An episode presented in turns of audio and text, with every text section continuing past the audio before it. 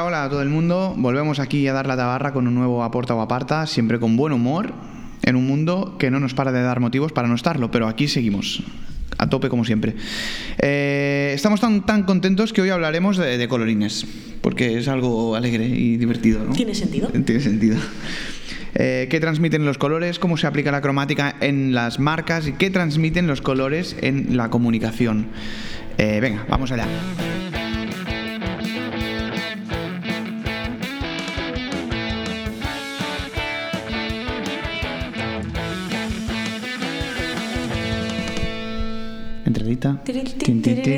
Vale. Esto, esto lo voy a dejar, creo. Bueno, cuando hablamos de, de branding tenemos que contar con nuestra diseñadora favorita, la incombustible Cris López. Hola, Cris. Hola, Albert. ¿Qué tal? Bien, ¿Qué- ¿y tú? Bien, bien, pero se me hace raro que me hables tan seria, seriamente. Bueno, Cris, que no sé, cuéntanos un poco sobre el tema de los colores, de la psicología de los colores en branding y todas esas notas que te has hecho aquí. con el tan- que no voy a usar, que no pero voy a bueno, usar, me pero- lo interesante. Exacto, siempre suma. Bueno, aunque parezca mentira, los colores se inventaron en algún momento. Estaban ahí, pero no se tuvo concepción de ellos hasta que un griego les puso nombre. Claro. O sea, que no eran un nombre concreto, sino que los nombraban como por matices, ¿no? El matiz de amarillo pues tenían un nombre, los rojos tenían otros. Ujú. Y ahí, ya a partir de ahí pues ya fueron definiendo más. Ujú. Interesante. Y bueno, puede que los colores signifiquen cosas distintas eh, según dónde, dónde los veamos aplicados o en qué país estemos o, en- o incluso en épocas, ¿no? Pueden haber cambiado de significado los colores. Sí, pues esto es curioso, ¿eh? porque según los países, en el, el país en que estés, el color tiene una simbología diferente. Tenemos, por ejemplo, el, el rosa, que aquí en Occidente significa la feminidad, eh, la sexualidad, el amor y tal. Bueno, la sexualidad no, el- pero el, el amor, ¿no? Y, por ejemplo, en Japón eh, representa la masculinidad, todo lo contrario. Anda. ¿sí? En Corea significa seguridad y en Bélgica, por ejemplo, varones recién nacidos. O sea, súper concreto. Varones recién nacidos, Varones ¿eh? recién nacidos. O sea, aquí se- se- con el tema de- del rosa niñas y azul niños, ahí en Bélgica no, no les mola. No, pues, Eh, va- ¿Varones y las, y las niñas recién nacidas? ¿Qué, qué No sé, no lo sé. Ya, ya te he pillado aquí. Me has pillado, me has pillado. Vaya, pues eh, es interesante. Eh, cuando hablamos de, de- de branding, los colores tienen una importancia fundamental, ¿no? Y hasta, el- hasta el punto que no podemos concebir las marcas sin, sin los colores que las representan. Depen- depende un poco del sector, porque yo antes estaba pensando, es curioso, por ejemplo, que las marcas de coches, ¿no? No suelen tener, no suelen tener color, ¿no? Algunas sí, pero como tienden a, a lo elegante, a lo sofisticado, aunque no sean de, de lujo, pero tienden a eso. Sí, suelen jugar con el plateado. Yo, yo estaba pensando que puede tener la, la justificación de que como, como el mejor branding de los coches es el- la marca que le ponen en- en- delante, ¿no? Suele ser meta- metalizado. Entonces supongo que así no se casan con ningún color, ¿no? Bueno, También el gris representa pues, lo sofisticado, eh, la inteligencia, lo neutro. Quizás también vaya por ahí. mm, ¿puede ser que un mismo color nos transmita cosas distintas Yo creo que sí. En según dónde se aplique? Yo creo que sí, pero es tan relativo, ya lo que hablábamos antes, según el país, la época, mm, el mensaje que quieran lanzar, es muy relativo. Sí que hay simbolismos como más clásicos para un color u otro. Por ejemplo, el rojo simboliza la pasión, ¿no? Eh, el verde simboliza lo ecológico, lo natural, lo fresco y tal. Pero, por ejemplo, tenemos eh, el ejemplo de, de McDonald's, que antes era rojo. El rojo simboliza, en este caso, lo utiliza mucho la- las cadenas de comida rápida, porque simboliza la, la inmediatez, bueno, simboliza, transmite como inmediatez, eh, también dicen que, que evoca hambre, ¿no? La- abre el apetito. Y McDonald's, por ejemplo, eh, creo que fue en 2010, no sé, no quiero cagarla, pero creo que fue en 2010, cambió toda la gama de rojos por verde por un motivo obvio de querer transmitir ser más naturales, más eco, más frescos. Sí, está curioso, aunque, aunque es curioso que le- leía que, que el verde también, también se puede simbolizar la, la tox- toxicidad, precisamente, ¿no? El, el típico verde, verde fluorescente. Que, que mataba artistas, ¿no? ¿Sí, verdad? Eh, Sí, exacto, exacto.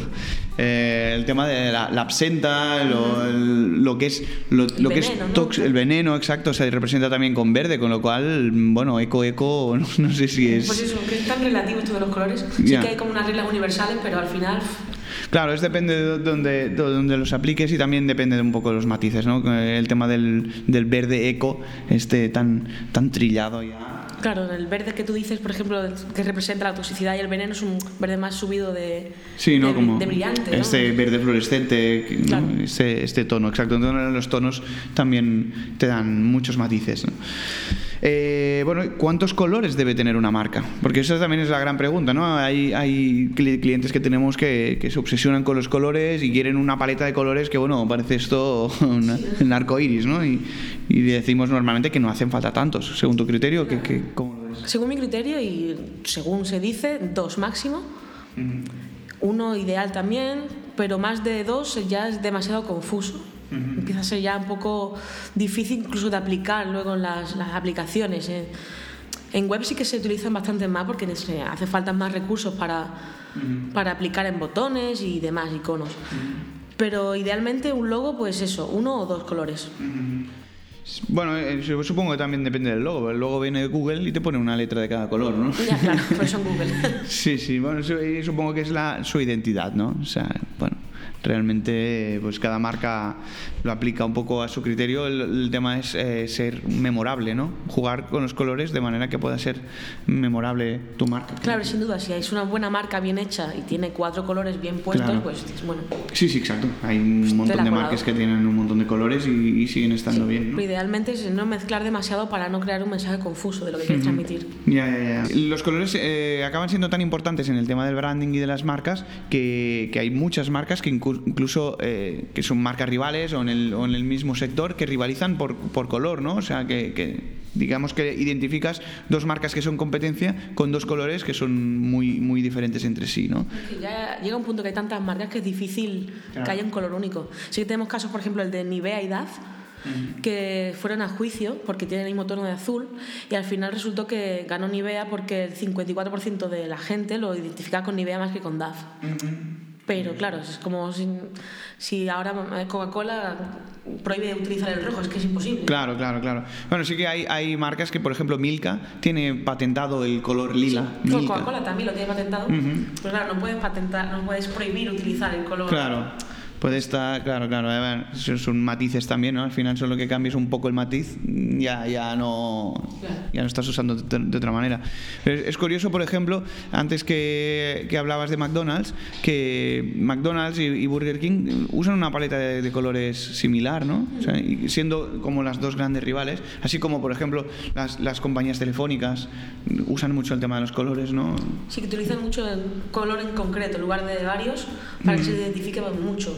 Sí, sí, sí. Para que tú a simple vista los sepas quiénes son. Claro, también lo hacen mucho los partidos políticos, por ejemplo, ¿no? que es, eh, y es muy interesante la, la psicología de los colores en el tema de las marcas de partidos políticos, porque no solo utilizan los colores para identificar su partido, sino también para mm, transmitir un poco Una ideología. la ideología, ¿no? Ujú, Es- sí. es, es muy curioso, ¿no? El, el caso de, del lila de, de Podemos, que se asociaba pues en, en ese momento no también con el tema del, La del feminismo, diversidad, la sí. diversidad, más, eh, valores más de izquierda, ¿no?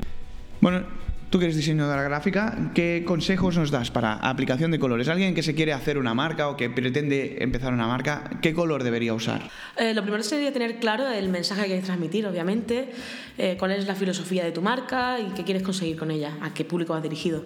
Una vez con eso claro, pues ya podemos definir una paleta de color o acotar al menos a unos cuantos colores. Muchas veces los clientes nos vienen ya con unos colores que les gustan, pero que quizás no tienen el sentido que iría con la estrategia de marca.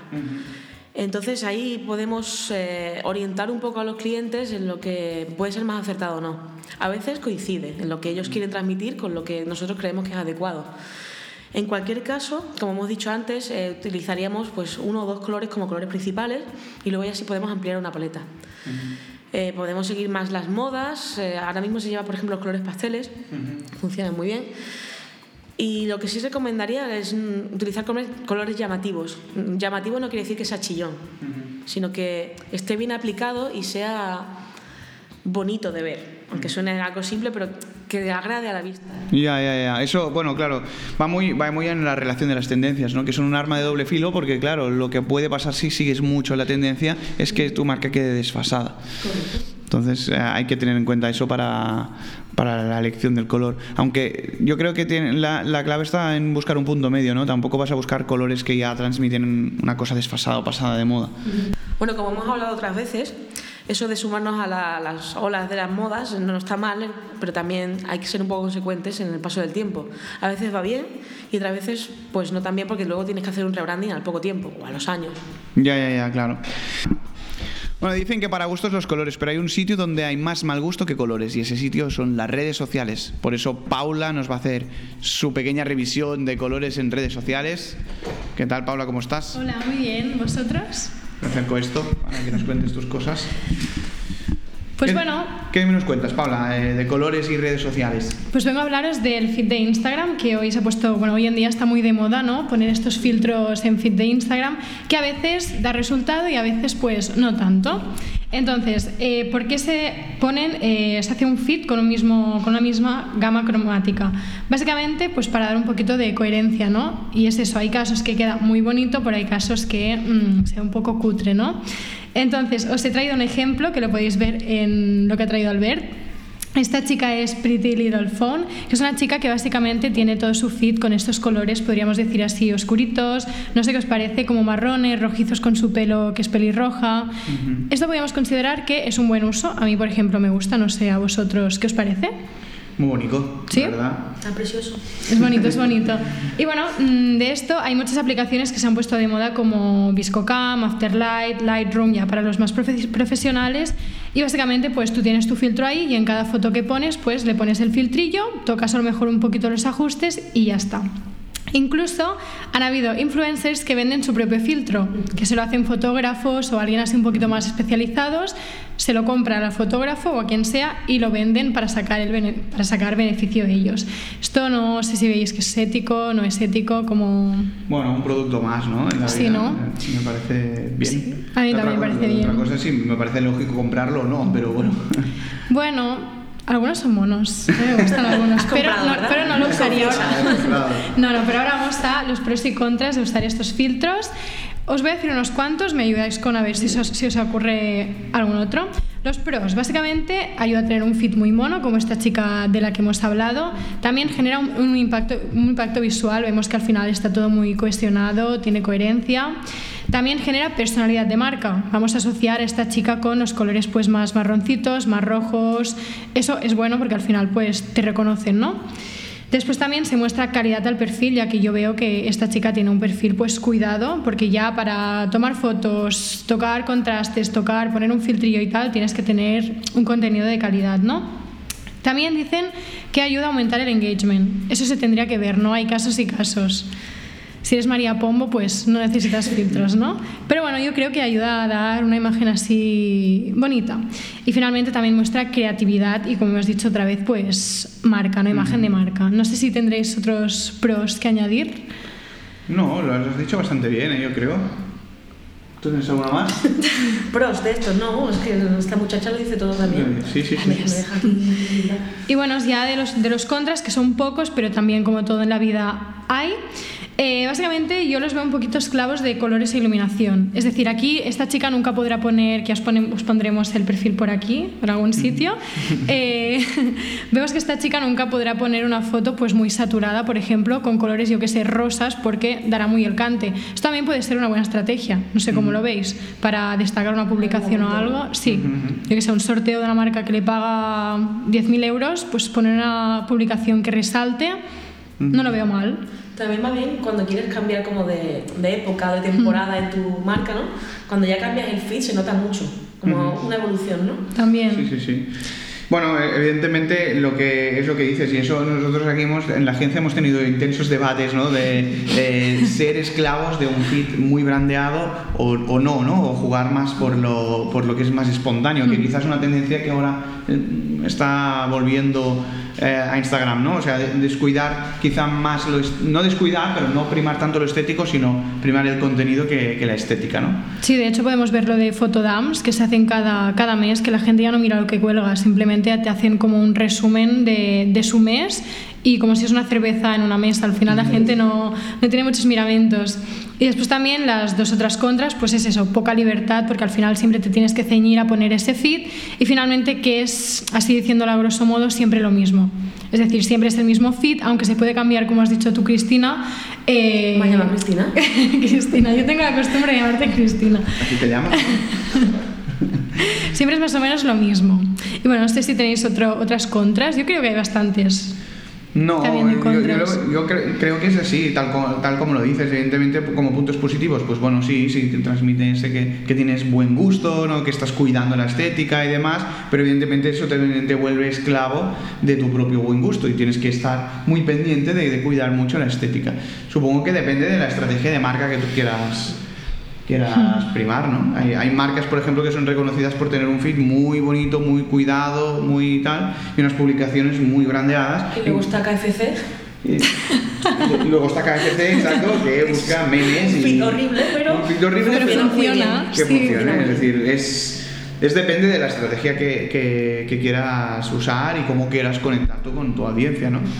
Bueno, ahora está pensando también, a lo mejor un contra es que te limita a trabajar con determinadas marcas, porque si ya le pones, yo que sé, me lo invento, KFC, un filtrillo a esta mujer no, no, muestra mucho KFC. bueno, tú, estás hablando desde el perfil, desde el punto de vista de alguien eh, que se dedica a ser influencer o a ser mm. creadora de contenidos en redes sociales, pero desde el punto de vista de una marca al final tú tienes tu, tu propio feed de tu canal, de, de tu perfil de mm. Instagram o de cualquier red social y puedes usar distintas estrategias. Sí, sí.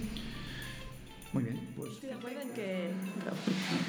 Estoy de acuerdo en que al final también se hace un poco cansino cuando siempre tienes la misma estética como usuaria, de seguidora de un perfil y siempre te sale lo mismo que a lo mejor tienen varios estilos de grafismos, pero al final cansa y dices, venga, otra más. Me estás contando cosas distintas, pero con el mismo colorín. Y... Sí, es como que ya no refresca, ¿no? El tema de, de tener eh, esta obsesión por un feed muy cuidado ya no refresca, porque al final lo que tiene que primar es, es el buen contenido. Y no dices al final, mira, me estás colando una foto random simplemente porque queda bien aquí en tu feed de publicaciones, ¿no? Yo por lo que veo ahora está primando como otra vez eh, el Instagram que había antes de subir fotos sin muchos miramientos, sin filtro, supernatural. Veo que hubo una época en la que había esto de que no te mirabas nada, te daba igual lo que subías, la época de los filtros, editabas todo, mirabas todo lo que subías y ahora creo que se está volviendo poco a poco a esto. A la espontaneidad, como, ¿no? ¿Un sí, poco? es como a aesthetic es subir lo que, yo sé, tú con una planta de fondo. Sí, sí. Mm. Ahora mismo, ¿no? No sé. Sí, sí, sí. Curioso, curioso el tema de las tendencias en redes y cómo las usamos, ¿no? Sí. Bueno, quizá también el tema de, de la evolución que está haciendo Instagram eh, con el tema del Reels y también para intentar copiar a TikTok. Eh, por ejemplo, el TikTok imprima mucho más el contenido que la estética de, del propio. Sí, sí, sí. Entonces, pues bueno, mm, vamos viendo cómo, cómo va a evolucionar la aplicación de los colores en, en redes sociales. Y eso sería todo. No sé si queréis añadir algo más o nos vamos ya. Por mí ya estamos.